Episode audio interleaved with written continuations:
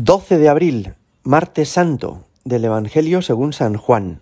En aquel tiempo, estando Jesús a la mesa con sus discípulos, se turbó en su espíritu y dio testimonio diciendo, En verdad, en verdad os digo, uno de vosotros me va a entregar. Los discípulos se miraron unos a otros perplejos por no saber de quién lo decía. Uno de ellos, el que Jesús amaba, estaba reclinado a la mesa en el seno de Jesús.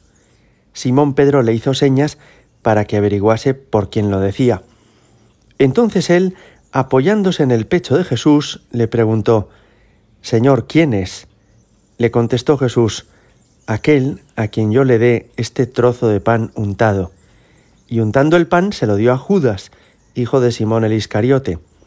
Detrás del pan entró en él Satanás. Entonces Jesús le dijo, Lo que vas a hacer, hazlo pronto. Ninguno de los comensales entendió a qué se refería. Como Judas guardaba la bolsa, algunos suponían que Jesús le encargaba comprar lo necesario para la fiesta o dar algo a los pobres.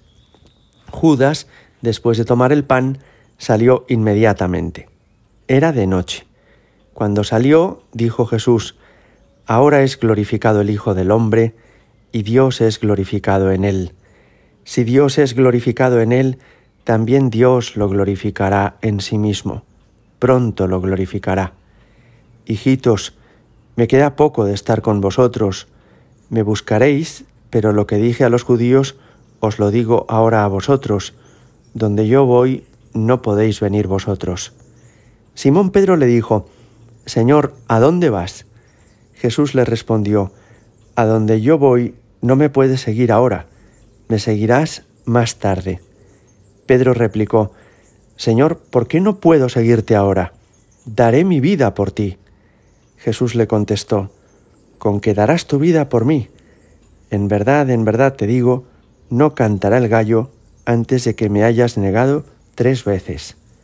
Palabra del Señor. Jesús anuncia que uno de los doce le va a traicionar. Es un dolor inmenso para el Señor, que es vendido por uno de sus mejores amigos. No es un romano pagano, ni un fariseo judío, no es tampoco uno de los miles de discípulos que seguían al Señor y que escuchaban sus predicaciones.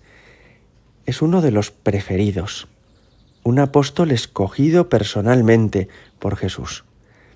Juan se acerca a preguntarle quién es el traidor, y no le mueve la curiosidad por enterarse del nombre. Tampoco es para intentar evitarlo con violencia. Es el deseo de padecer con Jesús este momento. Porque los buenos amigos no lo son solo en los días felices, sino también en los días de dolor. Juan quiere que Jesús no sufra solo, quiere compadecer, padecer con él. Y es impresionante que Jesús no pronuncia el nombre de Judas, sino que indica que es aquel a quien le dé el bocado que él iba a mojar. Untar el pan en la salsa y ofrecérselo a un comensal era en aquella época, en aquella cultura, un signo de afecto del anfitrión a uno de sus invitados predilectos. Como cuando en la actualidad en una cena oficial se le pide a un invitado que dirija unas palabras a todos con motivo de un brindis. Con esto Jesús está mostrándole a Juan cuánto le duele Judas, cuánto le duele la infamia de Judas. El traidor es aquel a quien más afecto está mostrando Jesús. Juan, nos decía el Evangelio, apoya su cabeza sobre el pecho de Cristo. Juan le muestra así que está con él, que también sufre con Jesús la deserción de Judas. Este es un momento importante para Juan. Escucha los latidos del corazón de Cristo, de ese corazón de donde emana su amor y a donde llegan las espinas de nuestro pecado. Ese corazón que se abrirá de par en par por la lanza el Viernes Santo. Gloria al Padre y al Hijo y al Espíritu Santo, como era en el principio, ahora y siempre y por los siglos de los siglos. Amén.